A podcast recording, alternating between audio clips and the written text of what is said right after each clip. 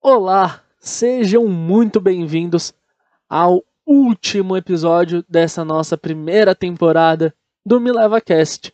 Foi uma temporada maravilhosa e de verdade, eu só tenho a agradecer a todos que abraçaram esse projeto aqui comigo. Seja no streaming, seja nas redes, seja até nos dois. Bom, vou revelar uma coisa aqui para você. Quando surgiu a ideia do Me Leva e eu estava na parte de escolher des os destinos que iam entrar aqui nessa primeira temporada, o episódio de hoje foi o que eu tive certeza que entraria, porque é um país que eu morro de vontade de ir, e com isso desbloqueamos o continente africano em um lugar mais que especial. E também foi sede de Copa do Mundo, isso não é para qualquer um, hein? Estamos falando da África do Sul. Todos a bordo, porque esse é o Me Leva Cast.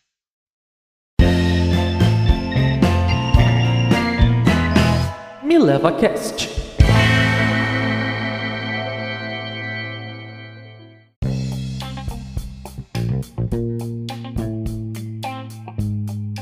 Bom, a África do Sul é um país riquíssimo em cultura e nas suas tradições, que percorrem os séculos e se mantêm intactas, acredite se quiser. O país, assim como todo o continente, sofreu forte influência dos colonizadores europeus. A África do Sul, em especial, teve como principais colonizadores a Holanda e a Inglaterra, principalmente no século XVII. Apesar disso, sabia que no século XV os navios portugueses ficaram na África do Sul no famoso Caminho das Índias. Mais para frente, no final do século XX, tivemos a luta do apartheid, que foi a luta pela igualdade racial, que só teve fim em 1990 e que culminou com a presidência do Nelson Mandela. Inclusive, no país tem um dia especial chamado de Mandela's Day, que celebra o dia do aniversário do líder sul-africano e que ocorre em todo o país, com isso, eu abro espaço para o convidado desse episódio, o Relações Públicas Luca Duran, que lhe vem explicar um pouquinho o que é o Mandela's Day. Bom, Luca, seja muito bem-vindo a bordo. Sim, cara. Eu peguei a época do Mandela's Day. O é... que, que acontece?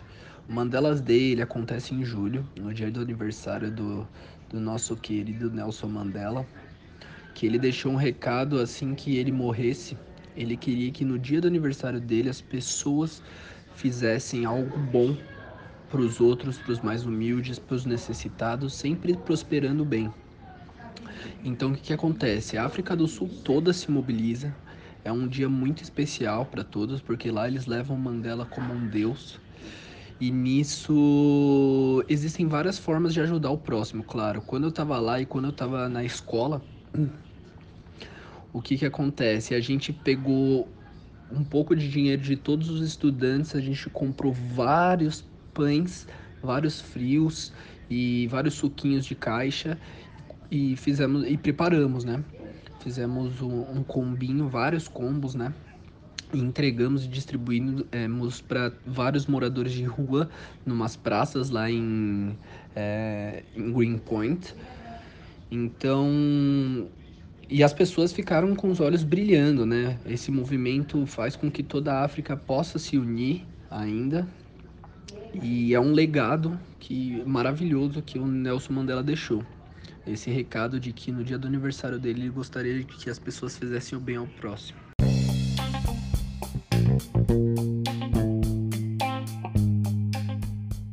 O país ainda carrega algumas peculiaridades, como por exemplo ter três capitais oficiais: a, a executiva, que fica localizada em Pretória, já a legislativa fica na cidade do Cabo, e por fim a judiciária fica em Blumenfontânia.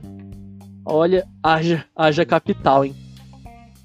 Além disso, no país tem várias línguas oficiais, entre o inglês e várias outras comunidades nativas. Ao todo, são 11 línguas reconhecidas como oficial, fora as várias outras que são de comunidades mais isoladas. Porém, vamos focar mais na cidade do Cabo, que é a segunda cidade mais populosa do país, perdendo apenas para Joanesburgo. Como a cidade é repleta de montanhas, nada mais justo que começar o nosso tour com a Table Mountain, Você consegue chegar no topo através de trilhas, ou se preferir, pode pegar um bondinho. A vista dá direito para o Mar Azul e tem restaurantes lá para comer olhando para a paisagem. Já uma opção para os mais aventureiros tem até descidas de rapel para quem quiser. Cape Town, como é chamada, é cercada de pontos naturais que deixam qualquer um de queixo caído. Inclusive, o Luca Duran recomendou outra montanha bem famosa por lá, e que dá para ver simplesmente a cidade inteira. Diz aí, Luca. O meu lugar favorito lá e por quê?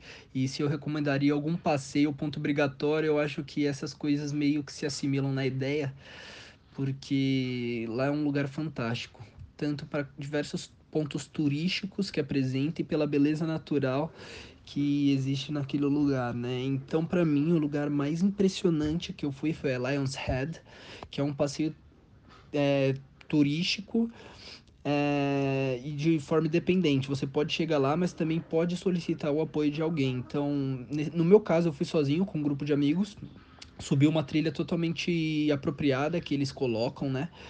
E fiquei no topo da montanha, onde eu pude ver os dois extremos da cidade, que é separada pela, pela montanha, é, tanto para a esquerda quanto para a direita. E nisso eu consegui ver o pôr do sol, tenho até um, um time-lapse fantástico, que o sol caía bem atrás do oceano, e nesse oceano a gente conseguia ver baleias pulando. Então a gente foi na parte da tarde, conseguiu ver a cidade inteira é, de dia, uma coisa maravilhosa, mas a coisa mais impressionante foi quando ela ficou noturna, que todas as luzes se acenderam e, e, e é uma coisa maravilhosa, sabe? Ver o movimento das pessoas lá de baixo, é, ver a proporção da cidade, como que as coisas funcionam lá de cima. É, é maravilhoso.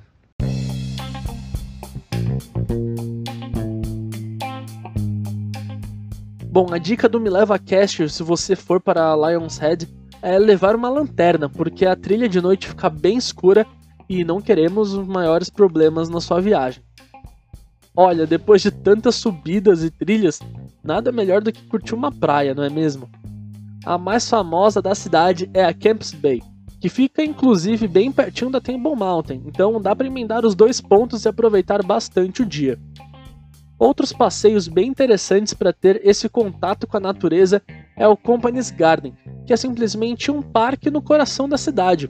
Foi lá praticamente que a cidade começou, na época ainda que os holandeses estavam na África do Sul. Outro ponto que merece espaço por aqui é o Jardim Botânico, conhecido também como Kirstenbosch.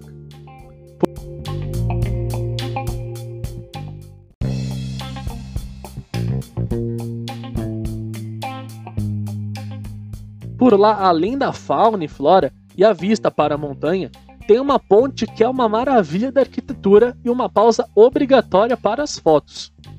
Para acabar a sessão de pontos naturais, não tem como deixar de lado o Cabo da Boa Esperança.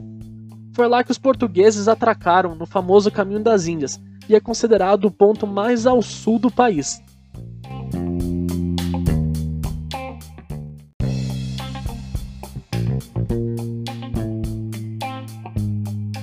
Lá no Cabo tem várias atrações legais, e se você for, a gente recomenda você tirar um dia inteiro para ir lá com calma e conseguir ver tudo.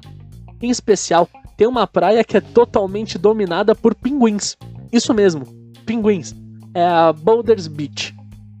Outro destino maravilhoso e fofo é a Holt Bay, uma ilha que é acessível apenas de barco, que é conhecida como a Ilha das Focas. Bom, e se você gostou dos pinguins, vai gostar desse destino também, né?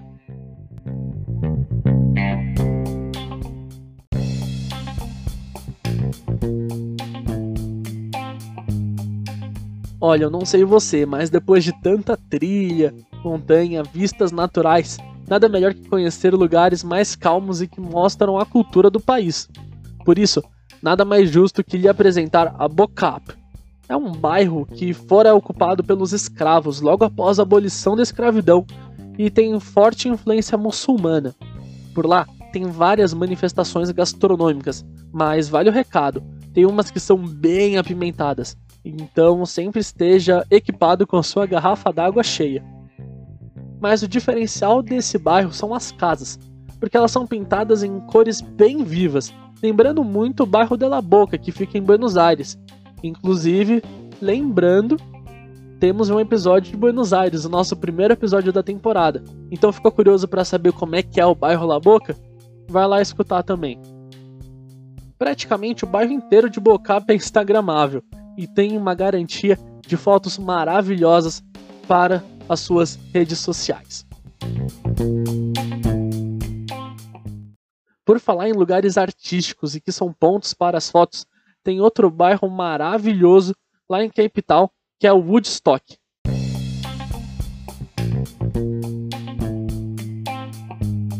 O bairro lembra muito o Beco do Batman, que fica aqui em São Paulo, justamente por ser conhecido pelos grafites que as casas têm.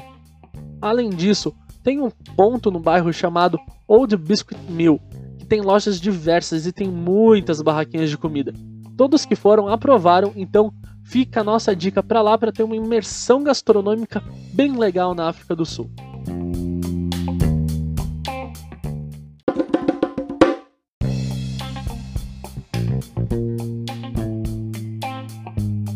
Muita gente, e olha que eu me incluo nessa, descobriu muito da África do Sul principalmente após o Mundial da FIFA, que aconteceu em 2010. Para a seleção brasileira não foi tão bom, já que caímos nas quartas de final para a Holanda, mas não vamos entrar nesse assunto aqui neste episódio. Com isso, vários estádios foram construídos e se tornaram pontos turísticos indispensáveis em toda a África do Sul. Em Cape Town não seria diferente.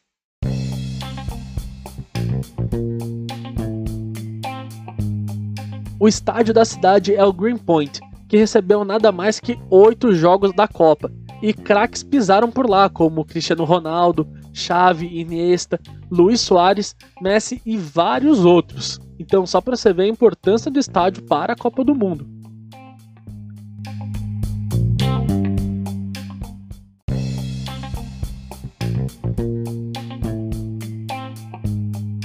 Esse estádio, que foi totalmente reconstruído para o Mundial, recebeu de jogo mais importante a semifinal entre Uruguai e Holanda, que culminou na vitória dos europeus por 3 a 2. Deu para ver a importância que esse estádio tem para a Copa.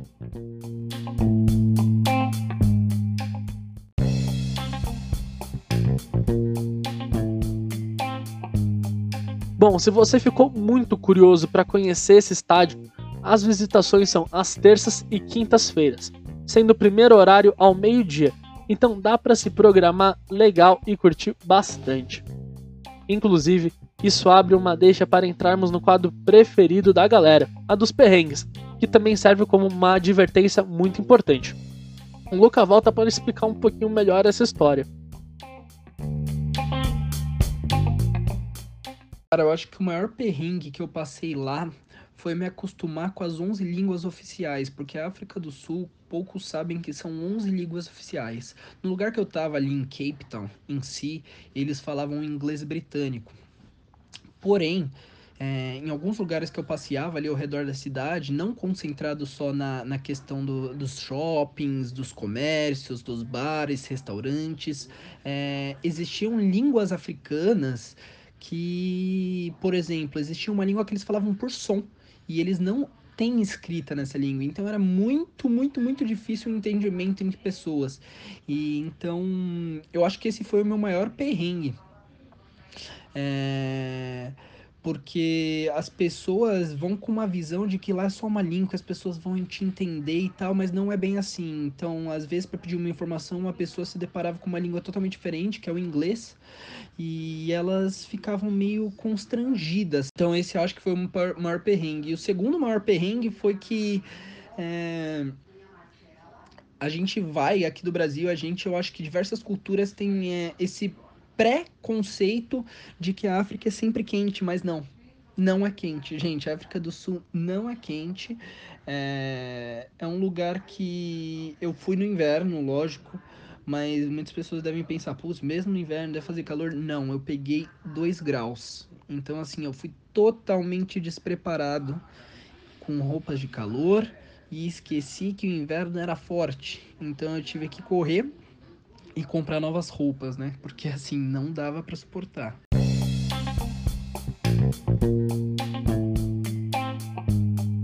Demos uma boa destrinchada em toda a cidade e acho que você aí que tá do outro lado do fone já tem um roteiro bem completo se quiser visitar Cape Town. E como a África do Sul, não só o país, mas como a maioria dos países africanos, tem uma cultura muito rica e muitos querem saber o que comprar e se vale a pena, acho que ninguém melhor para falar disso do que o Luca, não é mesmo? O microfone é seu. Meu, lá eu acho que comprar em si vale tudo muito a pena. Primeiramente porque comparado ao dinheiro do Brasil, é, a moeda deles vale 4,15 a menos do que a nossa. Então, assim, o real é super valorizado. Mas, pelo lado positivo, é, visando a cultura, é maravilhoso comprar tudo, porque eles são muito fortes nesse aspecto. Lá eles valorizam muito os animais, é, a onça, o, o, leopardo, o leão, a girafa, o rinoceronte. Então, todo lugar que você vai, você sempre encontra alguma alguma coisa que possa enfeitar sua casa, que possa representar. É, muitas esculturas que eles fazem, eles atribuem significados, dizem que pode levar proteção. Então as pessoas de lá, elas sempre transmitem nesse nesse nesse aspecto de vendas a cultura. Eles sempre colocam muita cultura presente nessas vendas. E também tem o rugby, que é um que é um negócio muito muito forte lá. É, tanto que veio da época do apartheid, que o Nelson Mandela fez a, é, com que esse esporte fosse cada vez mais valorizado, ainda mais com essa divisão que existia de raças, né, que eles colocavam e fez com que a união de cores e raças viesse à tona. Então o rugby simboliza muito para eles, juntamente ao Mandela. Então, é, para eles também colocando junto a cultura com o esporte, eles vendem muito, então vale muito a pena trazer alguma coisa de lá. Eu, particularmente, comprei uma camisa de um time local e, e diversas coisinhas também que envolvem uns animais. Então fica a dica: pode comprar e trazer um pouco da cultura deles aqui para o Brasil. Tá liberado. Bom, mas sempre com responsabilidade, por favor. E por fim, o nosso convidado traz a principal dica para quem já não vê a hora de arrumar as malas e partir para a África do Sul. Minha maior dica, cara, é todos que amam viajar, todos que amam conhecer coisas novas, experiências novas, é maravilhosa a África do Sul. É um país que que por si é lindo pela natureza, é, a cultura é muito presente no dia a dia. Em cada lugar, cada esquina que você vai, você sente a energia africana, que as pessoas amam e valorizam ser africanos. Então, assim, é, tudo fica três, quatro, cinco vezes mais bonito. Eles colocam um encanto nas vozes dele quando falam de algum lugar da África. Então, é uma beleza totalmente natural. Foi a melhor experiência da minha vida de longe, eu estou rezando para voltar o quanto antes para aquele lugar. Olha, vamos bem alto. Conhecemos seis dos sete continentes e vários lugares incríveis nesta primeira temporada. Eu só tenho a agradecer a você que embarcou nessa comigo e depositou essa confiança. Siga a gente nas redes sociais que manteremos contato e bolaremos junto, quem sabe, uma segunda temporada. Arroba mileva.cast com temudo no Instagram. De novo, meu muito obrigado por viajar com a gente. Espero ter ajudado a você com o seu próximo destino. E agora, vou tirar as minhas férias e pensar em conteúdos bem legais para você. Eu sou Marcelo Sápio, foi um prazer viajar com você e esse é o Me Leva Cast.